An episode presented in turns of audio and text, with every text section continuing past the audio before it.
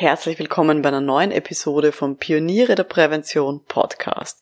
In dieser Episode erzähle ich Ihnen von zwei grundverschiedenen Varianten, wie man eine Quartalsplanung angehen kann. Nach dieser Episode können Sie sich dann entscheiden, wie Sie Ihre nächsten drei Monate planen wollen. Schön, dass Sie mit dabei sind. Um in Betrieben wirklich etwas zu bewegen, braucht es mehr als Fachwissen. Pioniere der Prävention – Psychologische Impulse für Ihren Erfolg in Arbeitssicherheit und Gesundheitsmanagement.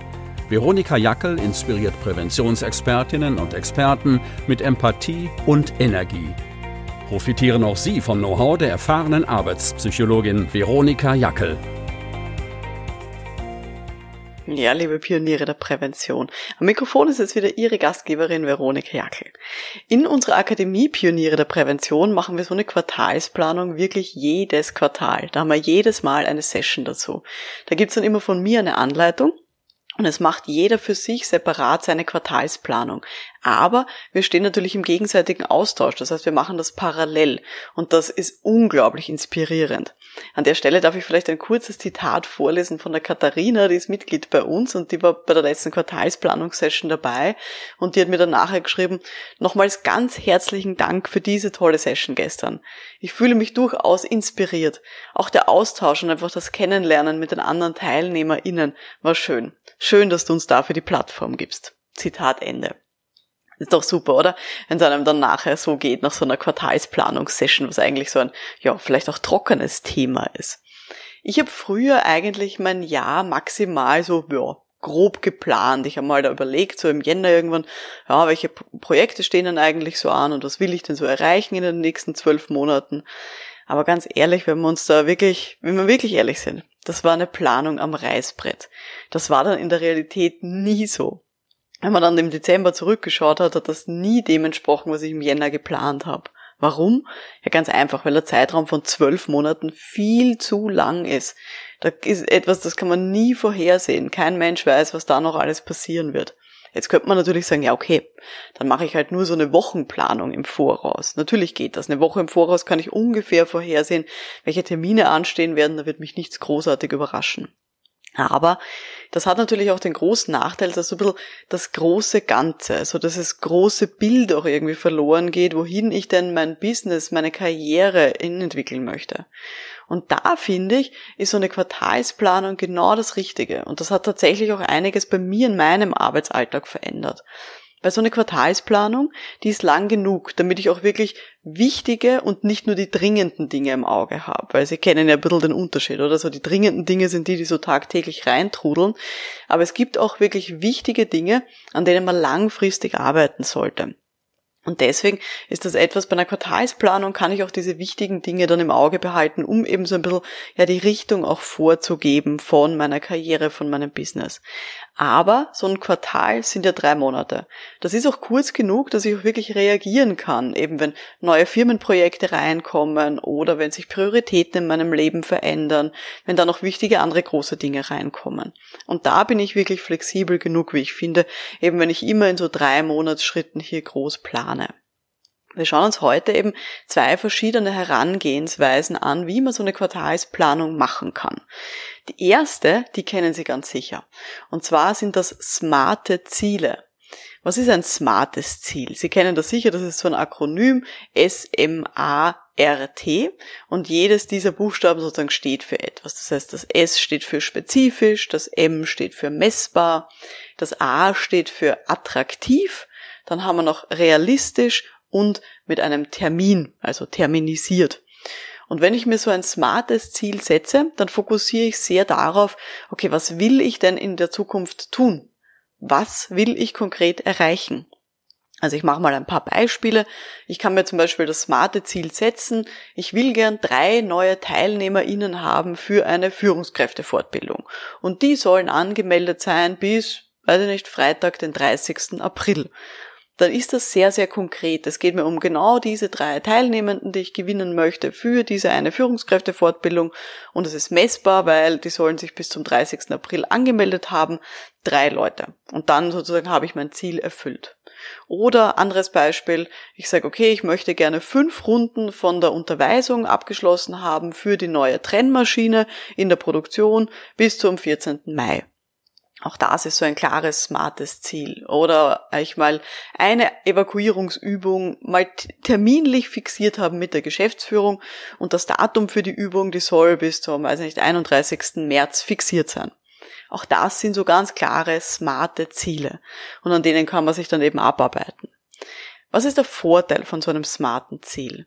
Der große Vorteil ist, es ist dann wirklich messbar, ob ich mein Ziel erreicht habe oder nicht. Das ist so ganz klar. Schaffe ich es oder schaffe ich es nicht? Und hat auch den Vorteil, ich kann ganz leicht mit anderen Menschen drüber reden und das mit anderen Leuten teilen. Wir können dann auch in einer Abteilung gemeinsam an einem Ziel arbeiten. Ich kann das auf eine Pinwand schreiben und sagen, liebe Leute, das ist jetzt unser großes Ziel für dieses Quartal und daran wollen wir alle gemeinsam arbeiten. Das kann man natürlich auch weiter treiben und kann das auch in so ein Qualitätsmanagementsystem irgendwie reingießen oder so BSC-Ziele irgendwie draus machen, so diese Balanced Scorecard, die arbeitet ja auch ganz viel mit so smarten Zielen. Das heißt, das ist ein wirklich sehr kognitiver Ansatz, um hier ganz konkret zu fixieren, was will ich denn bis wann erreichen. Das hat aber auch Nachteile. Das Ganze ist ein bisschen schwarz-weiß. Das heißt, wenn ich jetzt zum Beispiel diesen, dieses Ziel habe, ich will fünf Runden von so einer Unterweisung durchgeführt haben bis 14. Mai und wenn ich dann nur vier von diesen fünf Runden geschafft habe, dann habe ich mein Ziel nicht erreicht. Und dann kann es sein, je nachdem, wie so meine eigene Einstellung ist, dass mich das auch deprimiert oder auch demotiviert. Und man denkt, ah, verdammt, ich wollte fünf haben, jetzt habe ich nur vier geschafft. Und es kann sein, dass ich dann eben hier sehr ähm, ja darauf fokussiert bin, dass ich das eben nicht geschafft habe und sehr auf diesen Verlust sozusagen fokussiert bin. Und ich freue mich dann nicht darüber, dass ich jetzt eh vier geschafft habe. Oder dass sich das nicht, weiß nicht, bis zum 14. Mai ausgegangen ist, aber ich habe es bis zum 20. Mai alles erledigt. Also es kann mich sehr unter Druck setzen und es kann mich dann eben auch deprimieren, wenn ich dann meine hochgesteckten Ziele hier nicht erreiche, obwohl sie vorher realistisch gewirkt haben. Und deswegen möchte ich Ihnen jetzt noch eine zweite Herangehensweise nahelegen, die ganz anders funktioniert als so ein smartes Ziel. Und diese smarten Ziele, wie gesagt, die kennt man sehr häufig. Aber ein anderer Ansatz, den Sie vielleicht noch nicht kennen, ist ein sogenanntes Motto-Ziel. Das heißt, dass ich hier ein Motto habe für einen gewissen Zeitraum. Was ist da mein Fokus? Und hier ist der Fokus eher darauf, wie will ich mich denn in Zukunft fühlen? Wie will ich sein? Welche Haltung will ich einnehmen?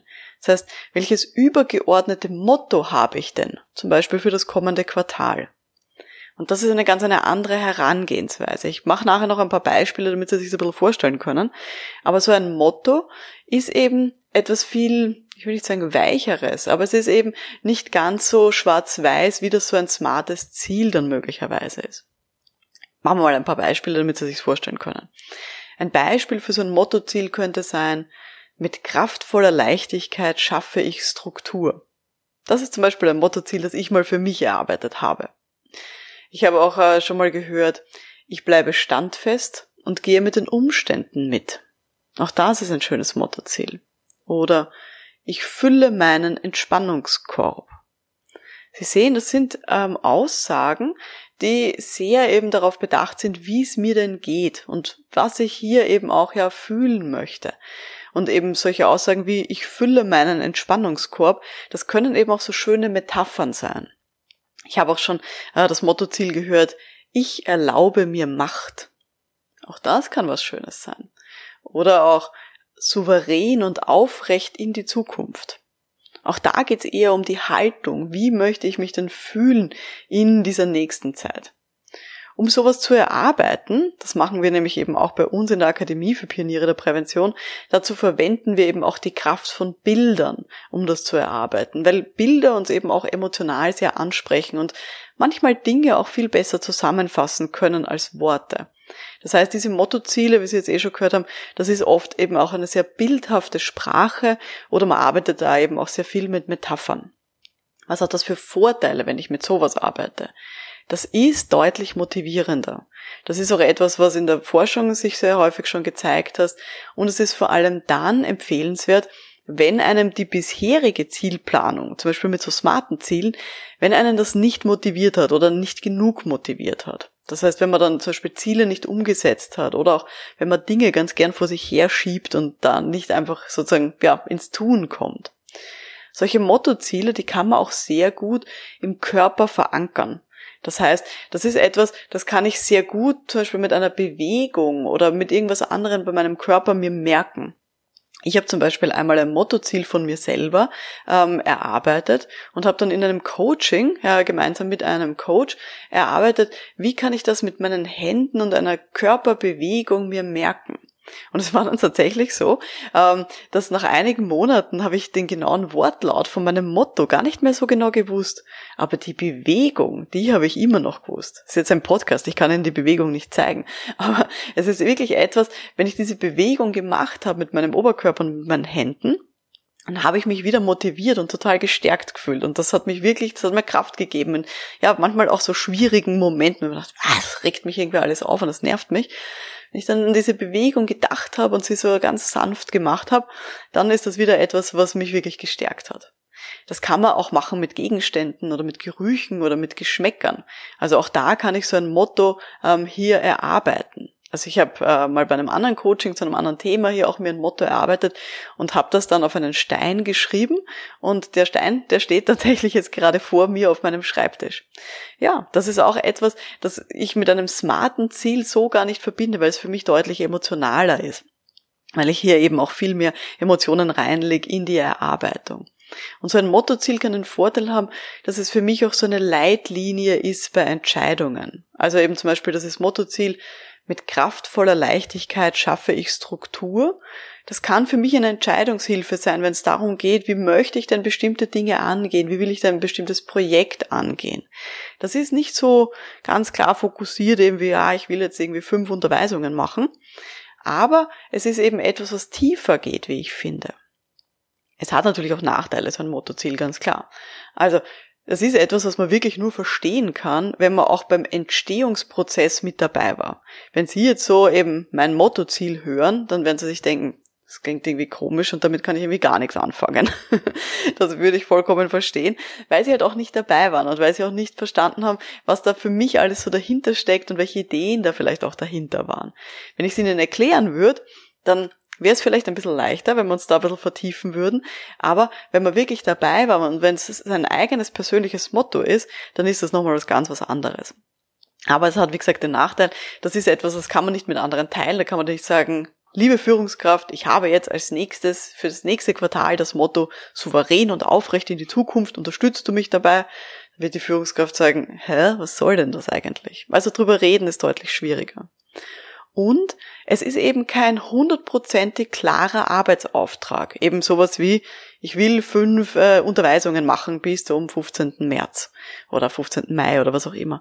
Das ist ein klarer Arbeitsauftrag, den ich auch jemanden anderen übertragen kann oder den ich eben hier mir auch irgendwie notieren kann und dann abhakeln kann. So ein Mottoziel ist eher so eine Leitlinie, so ein, so ein Rahmen, in dem ich mich bewege. Aber diese zwei Herangehensweisen, die schließen sich auch überhaupt nicht aus. Man kann zum Beispiel sehr gut an Mottoziele erarbeiten für das äh, kommende Quartal und darauf aufbauend dann smarte Ziele erarbeiten. Ich kann mir zuerst eben überlegen, zum Beispiel eben dieses, ich fülle meinen Entspannungskorb und mir dann in einem nächsten Schritt überlegen, woran würde ich denn merken, dass ich das erreicht habe? Will ich zum Beispiel jeden Freitag um 12 Uhr zu Mittag Schluss machen mit Arbeiten und ins Wochenende gehen? Das könnte ich wieder in ein gutes, smartes Ziel umwandeln.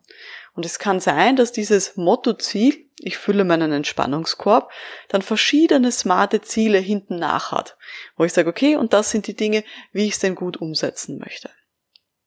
Wer mal dabei sein möchte bei so einem Erarbeiten von einem Quartalsziel, der darf gerne vorbeikommen in unserer Akademie Pioniere der Prävention.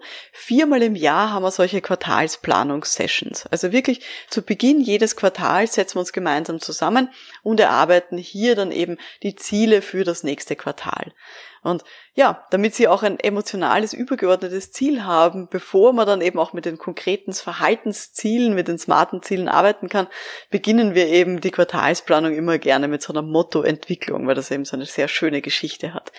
Wer Mitglied ist bei uns in der Akademie und jetzt keine Zeit gehabt hat bei der letzten Quartalsplanungssession, in der Bibliothek gibt es eben auch eine Anleitung, wie man diese Mottoziele für sich alleine auch erarbeiten kann. Also da gerne reinschauen. Jetzt möchte ich gerne zum Abschluss noch ein paar wichtige Dinge für diese Quartalsplanungssession Ihnen mitgeben. Es ist natürlich wichtig, dass ich hier mir Ziele überlege und auch eine klare Zeitplanung habe. Und wenn Sie jetzt in die smarte Richtung arbeiten und sagen, okay, ich möchte mir hier ganz klare Ziele auch setzen, dann empfehle ich Ihnen auch an verschiedene Aspekte zu denken.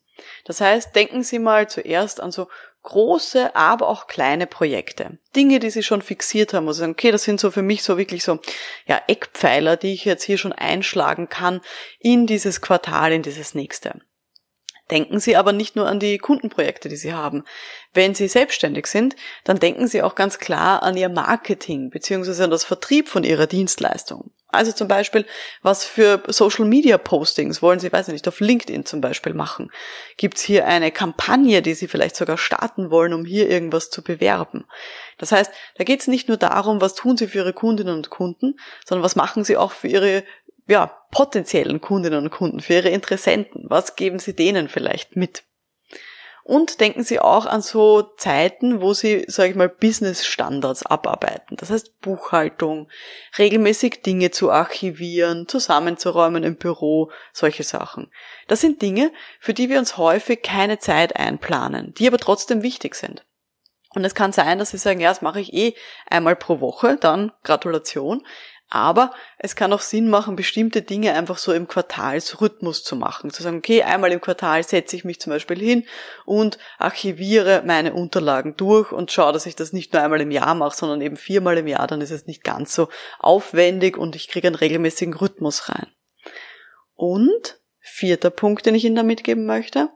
Denken Sie auch bei der Quartalsplanung an Ihre persönlichen Ziele. Was haben Sie als Person denn so vor? Nicht nur da an die Kunden und an ihre ganzen Projekte denken in Arbeitssicherheit und Gesundheitsmanagement, sondern sie können zum Beispiel zum Beispiel auch ähm, das persönliche Ziel haben, mehr Nein zu sagen.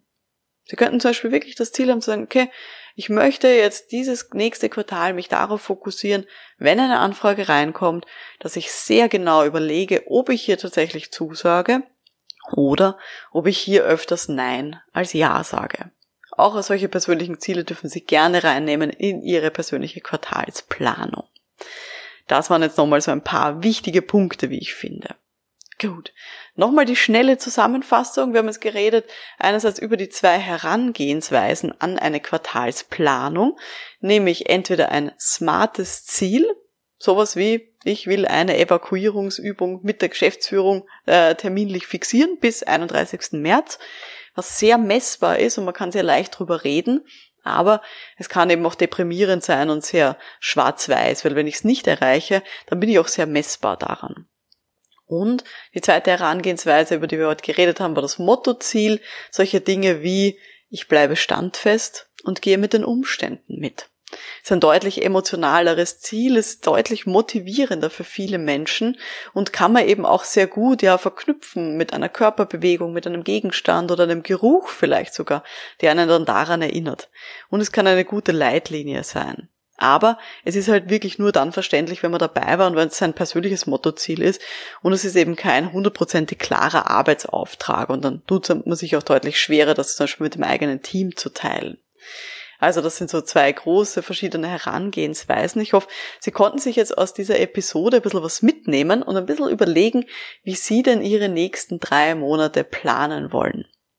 Wenn Sie jemanden kennen, für den jetzt dieser Podcast, diese Episode wertvoll sein könnte, dann freue ich mich natürlich sehr, wenn Sie das auch weiterempfehlen. Mein Name ist Veronik Jackel, vielen Dank fürs Dabeisein und wir hören uns dann in der nächsten Episode. Bis dahin, alles Gute. Ciao.